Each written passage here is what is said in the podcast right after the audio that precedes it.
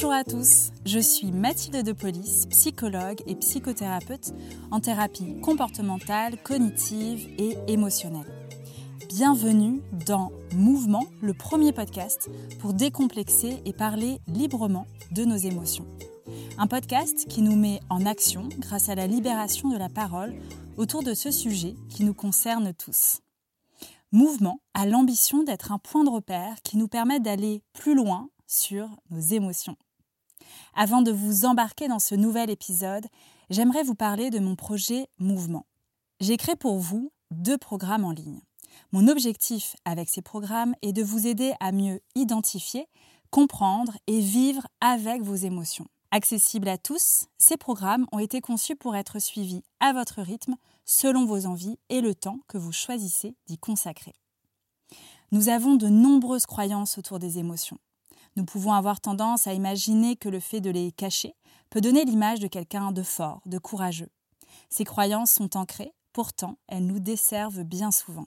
Dans ces programmes, je m'appuie sur des études sur l'intelligence émotionnelle, les thérapies comportementales, cognitives et émotionnelles, ainsi que mon expérience en cabinet, pour vous proposer des vidéos ludiques accompagnées d'un guide pratique et d'une boîte à outils. Si vous êtes curieux de découvrir mes outils, que vous souhaitez mieux vous connaître et vivre plus en sérénité, rendez-vous sur mon site internet mouvement.mathilde-depolice.fr. Je compte sur vous pour en parler autour de vous et maintenant place à l'épisode.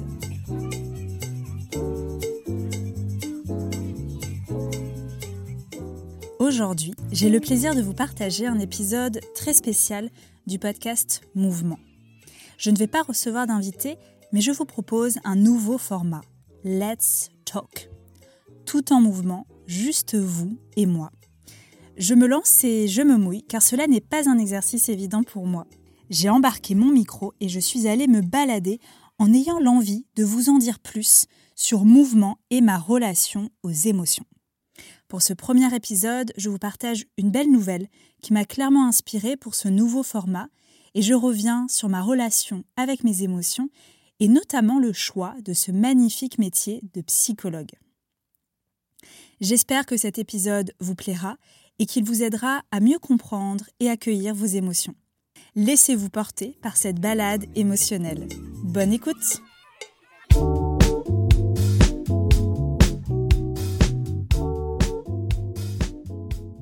Bonjour à tous Je vous retrouve du coup dans ce format qui, bah, qui change un peu euh, de d'habitude. Et je voulais euh, vous partager un petit peu justement comment les choses euh, évoluent pour moi par rapport à ce podcast, par rapport aussi à ce que je, veux vous proposer par rapport à, à, Mouvement. Donc là voilà, je suis en train de marcher au lac Morisco, qui est un endroit à Biarritz que j'aime beaucoup. Je vais sûrement être un peu essoufflée pendant ce, podcast, mais, euh, mais j'avais envie de quelque chose de plus intimiste. Le mouvement va bientôt euh, avoir un an. Et euh, les podcasts, il faut savoir que j'ai eu cette idée il y a très longtemps, puisque j'écoute des podcasts depuis très longtemps et que j'adore ce format. Je trouve qu'il y a quelque chose de l'ordre de l'intime. Le fait qu'il n'y ait pas l'image, on est davantage concentré sur les mots, de la personne. Et puis, on a le temps. En fait, c'est ça qui me plaît dans les podcasts. C'est que c'est pas du Instagram, pas du TikTok. Euh, il n'y a pas ce côté éphémère où on est un peu pris par le temps. On peut vraiment euh, déposer. Et c'est pour ça que j'aime en écouter, mais que aussi dans la création de mouvements, ça me semblait en fait essentiel et naturel de proposer un podcast. Il y a plusieurs années, j'avais fait un peu des, essais euh, voilà, chez moi. Je vais commencer à regarder des, vidéos YouTube pour apprendre, parce que c'est quelque chose qui est tout nouveau pour moi. Et puis, euh, je crois qu'il y a bientôt 4 ans, j'avais euh, commencé à interviewer des personnes que j'enregistrais avec un premier micro qui n'est plus le même que j'utilise aujourd'hui. Je crois que je n'osais pas. Donc j'ai ces audios. Mais du coup, j'en ai fait des articles que vous pouvez retrouver sur mon blog. Et euh, voilà, je, je, faisais un peu une synthèse de ce que l'invité m'avait partagé. Et je, je mettais un extrait audio. Euh, voilà, c'était les prémices. Et puis, euh, quand j'ai officiellement lancé mouvement, eh bien là, j'ai j'ai comme osé puisque ça portait peut-être plus de sens, ça se construisait dans un, dans un projet qui avait un nom, où il y avait aussi d'autres outils proposés. Et euh, première invitée, Damien Castera. Et en quatrième invité, Margot Motin. euh, et ensuite encore d'autres invités euh, voilà, que, qui m'inspirent beaucoup. Bah là aujourd'hui, je crois que le podcast a 11 épisodes qui sont tous euh, plus riches les uns que les autres. Et euh, ces derniers mois, eh bien, il s'est passé des choses qui font qu'il y a eu moins d'épisodes. Euh, et du coup, je voulais vous en dire un petit peu plus aujourd'hui. Avant de revenir au podcast, eh bien, ce nouveau format a aussi la volonté d'être un peu plus intimiste. L'idée n'est pas de dévoiler trop de choses sur ma vie parce que voilà, c'est quelque chose euh, qui n'est pas forcément évident pour moi, euh, mais peut-être de vous partager certains éléments qui me semblent intéressants et pertinents pour vous, de vous aider aussi dans votre propre cheminement. Quelque chose que je vous partage aujourd'hui et qui va aussi euh, bah, vous aider à mieux comprendre ce nouveau format et ce que je veux vous proposer, c'est qu'il y a un élément nouveau qui est arrivé dans ma vie euh, au début de l'année, puisque je suis tombée enceinte. Une magnifique nouvelle, avec les trois premiers mois euh, habités d'une grande, grande fatigue.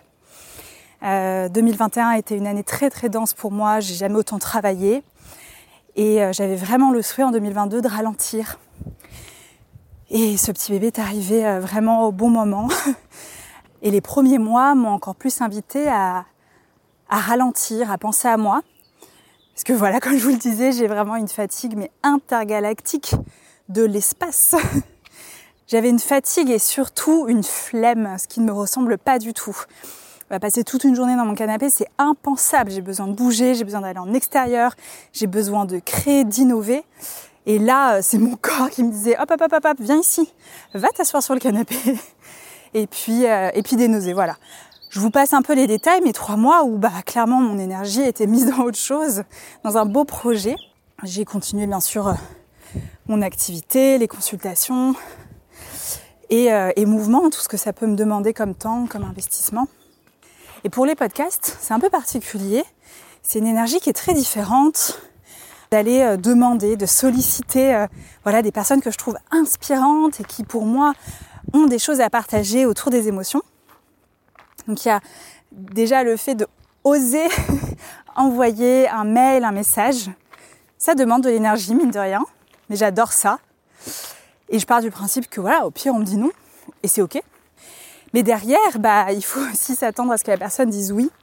Et du coup, préparer euh, cette, cet échange et ensuite rencontrer la personne. J'aime bien bloquer deux heures pour vraiment avoir le temps, même si au final l'enregistrement dure moins, mais il y a un temps avant et après. Et le montage, bien sûr, ce que je fais tout toute seule, ça me demande énormément d'énergie. Une énergie qui est assez particulière, souvent une énergie, euh, je sais pas, sociale, où il faut aller vers l'autre, chercher, être dans l'écoute. Et je mets déjà beaucoup d'énergie dans les consultations. Euh, voilà, c'est quelque chose qui me passionne depuis longtemps maintenant. Et dans le podcast, il y a aussi peut-être cette idée de rendre quelque chose qui va être intéressant et pertinent pour vous. Il est vrai que j'ai ralenti euh, ces demandes. Et puis à un moment donné, eh bien, j'ai ressenti de l'énergie euh, revenir et je me suis dit yes, je vais en profiter. Je vais envoyer pas mal de mails à toutes ces personnes que j'ai en tête et qui m'inspirent. Et puis, j'ai eu beaucoup de oui, mais ce n'est pas le temps. Ce que je comprends tout à fait, Aujourd'hui, j'ai aussi envie de m'écouter et de vous proposer quelque chose de nouveau. Les échanges, les interviews continueront. Je dis interviews, mais en fait pour moi c'est pas du tout des interviews, c'est vraiment des rencontres et des échanges continueront parce que ma liste est encore très très longue et que ces personnes qui m'ont dit oui mais pas maintenant, eh bien j'ai vraiment dans l'espoir et dans l'envie que, que ces moments euh, se, se passe, que ce soit dans quelques mois ou peut-être dans quelques années pour certains. Mais du coup, dans les mois à venir, eh bien je sais que je veux aussi mettre mon énergie dans autre chose. et que j'avais envie de continuer à vous proposer euh, ce contenu, ce contenu audio. Aujourd'hui, je voulais euh, en profiter pour revenir sur la genèse de mouvement. C'est un projet qui, en fait, que j'avais depuis tellement d'années euh, en tête. Et je suis tellement heureuse de l'avoir, de l'avoir créé, de le voir exister, de le voir aussi entre vos mains, d'avoir vos retours. C'est quelque chose qui me, qui me touche encore beaucoup aujourd'hui. Et c'est drôle parce que je prends souvent des notes, j'ai beaucoup de cahiers où, où je note des idées, des rêves. Des idées, vous l'aurez compris, j'en manque pas. Mais souvent, je commence quelque chose et je le finis pas. Parce que j'y crois plus, parce que c'est pas le bon moment, parce que bah, je sais pas tout faire et je me retrouve face à certaines de mes limites. Et, et c'est drôle parce que j'aime bien aller regarder ces cahiers de temps en temps et retrouver mes notes. Et en fait, mouvement, c'était là depuis très longtemps. Il me fallait juste quelqu'un d'extérieur qui puisse vraiment m'aider à construire mouvement, à le penser de la manière la plus, euh, je sais pas, pertinente, aidante, ludique pour vous. Et je pense avoir euh, réussi. Et du coup, j'aimerais revenir euh, peut-être à une autre genèse qui est mon métier, puisque j'ai toujours aimé l'humain, j'ai toujours aimé euh, observer, comprendre comment l'humain fonctionne. J'ai toujours aimé apprendre, mais aussi transmettre. Et ce métier de psychologue, on me demande souvent, bah voilà, comment comment c'est venu en fait? Et ben, je ne saurais pas vous dire. Ça arrivait très tard. J'ai voilà, je suis passée par plein d'idées de, métiers différents. Et c'est en terminale, mais je me souviens pas quand, comment. Euh, j'ai eu euh, l'envie, l'idée d'être psychologue. Et donc j'ai fait euh, des portes ouvertes de l'école de psychologue à Lyon et aussi de la fac Cato. C'est deux portes ouvertes que j'ai faites, c'était le même jour. Et quand j'ai rencontré, j'ai découvert, on dit psychoprate ou l'EPP, euh, j'ai flashé. Je me suis dit, ah, c'est là que, que, je veux être. Et voilà, j'ai eu la chance de, de, réussir les concours et d'intégrer cette école pour cinq ans. C'était pas gagné. puisque euh, j'étais pas la meilleure des élèves, pas par un manque de volonté, parce que comme je vous l'ai dit, j'ai toujours aimé apprendre, mais euh, j'avais des lacunes et je comprenais euh, parfois un peu différemment que mes, que mes camarades. Euh, on m'a diagnostiqué une, une, dyslexie, ce qui rendait les apprentissages un peu plus compliqués. Et puis malheureusement, ou heureusement, je ne sais pas, j'ai eu plusieurs profs qui m'ont dit que j'allais redoubler, qui m'ont dit que clairement, Mathilde, les longues études, ce n'est pas pour toi. Et heureusement, j'ai eu des parents qui ont toujours cru en moi, qui m'ont toujours soutenu, fait confiance. Je sais pas comment ils ont fait, mais en tout cas, ils m'ont toujours fait confiance. Donc, quand j'ai eu cette idée de, faire psycho, je pense que j'ai pas réalisé que ça allait être 5 ans d'études.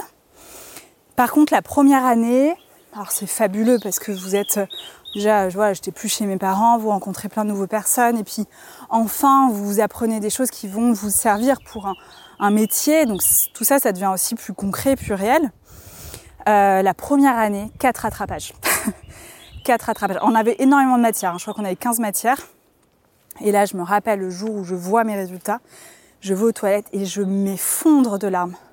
Je m'effondre de pleurs, en larmes. Et là, je me dis, mais oui, en fait, tous ces profs, ils avaient tellement raison. Je ne suis pas faite pour faire des études ça m'a mis une énorme claque. Et puis, euh, bah, j'avais pas envie d'en rester là parce que clairement, euh, moi, je me voyais bien psy en fait. Donc, je suis allée euh, voir comment faisaient les autres, essayer de comprendre qu'est-ce qu'était une bonne copie, mais aussi comment les autres apprenaient, quelle était leur méthode, puisqu'en fait, moi, j'avais clairement aucune méthode. Et puis, de fil en aiguille, bah, j'ai créé moi-même ma propre méthode de d'apprentissage, de mémorisation et d'organisation. Et puis voilà, les cinq ans passent je me régale. C'est pas les années les plus évidentes parce que voilà, on est étudiant, on se cherche. Et puis personnellement, euh, concernant mes émotions, eh bien, euh, en fait, j'ai jamais eu de mal avec la joie puisque depuis petite, mes parents m'appelaient la ministre de la joie de vivre. Donc ça m'allait bien. Euh, la joie, socialement, bah, c'est super accepté. les gens aiment bien ça. Donc ça m'allait très bien. et là, pendant mes études, clairement, j'étais en mode tunnel. Il faut savoir qu'à Psychoprate, il y a énorme, énormément d'heures de cours. Et puis, on a des stages, on a des mémoires à rendre. Donc c'est vrai que c'est déjà très dense, ça fait des grosses semaines. Et puis euh, j'ai eu la chance d'avoir des parents qui m'ont financé une bonne partie de mes études. Mais ça me semblait injuste qu'ils me payent euh, mes vêtements, mes sorties. Donc depuis euh, la première année, eh bien, je travaillais à côté de mes études. J'ai principalement travaillé en tant que, serveuse. Et moi qui suis une marmotte, moi qui suis vraiment une couche tôt, lève tôt, eh bien j'ai appris à travailler la nuit. Et ça a été très très enrichissant. Mais du coup, j'étais en mode euh, automatique, joie, tunnel. Vraiment, je, je, pense que c'est d'ailleurs une période où j'ai jamais été autant malade, plein de petits trucs, hein, sans gravité, mais parce qu'en fait, je m'écoutais pas du tout. Et puis, il me semble que c'est en quatrième ou en cinquième année, j'ai plusieurs euh, amis de promo qui me font la remarque que clairement, c'est chouette, hein, on passe du bon temps avec moi, trop bien, mais que je ne me livre jamais, que je reste toujours en superficiel et que voilà, en gros, je dis toujours bah tout va bien quoi. Et là, je me prends un peu une claque parce que c'est pas une personne qui me dit ça, mais c'est plusieurs personnes. Et en fait, je réalise que c'est vrai et que je suis pas en accord avec ça. Je suis un peu en mode robot en fait. Et que euh, plusieurs émotions me font peur.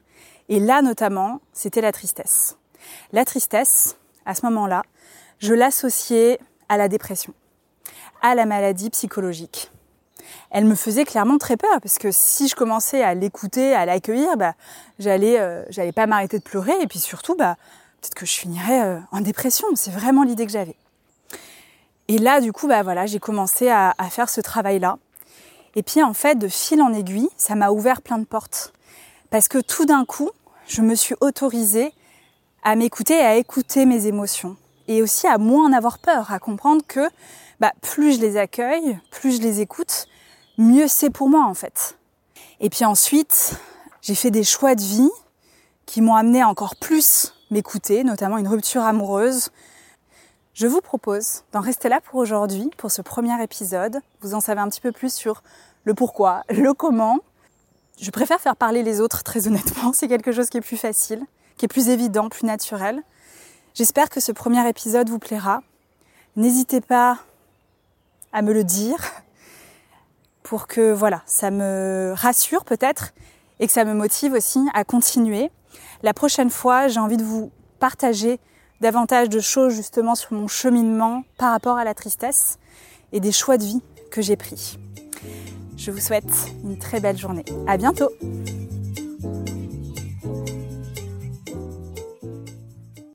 Merci pour votre écoute. On se retrouve très vite pour un nouvel épisode. Si vous souhaitez aller plus loin sur vos émotions, je vous laisse découvrir mes programmes en ligne, mes cahiers ludiques et plein d'autres outils sur mon site mouvement.mathilde-depolice.fr.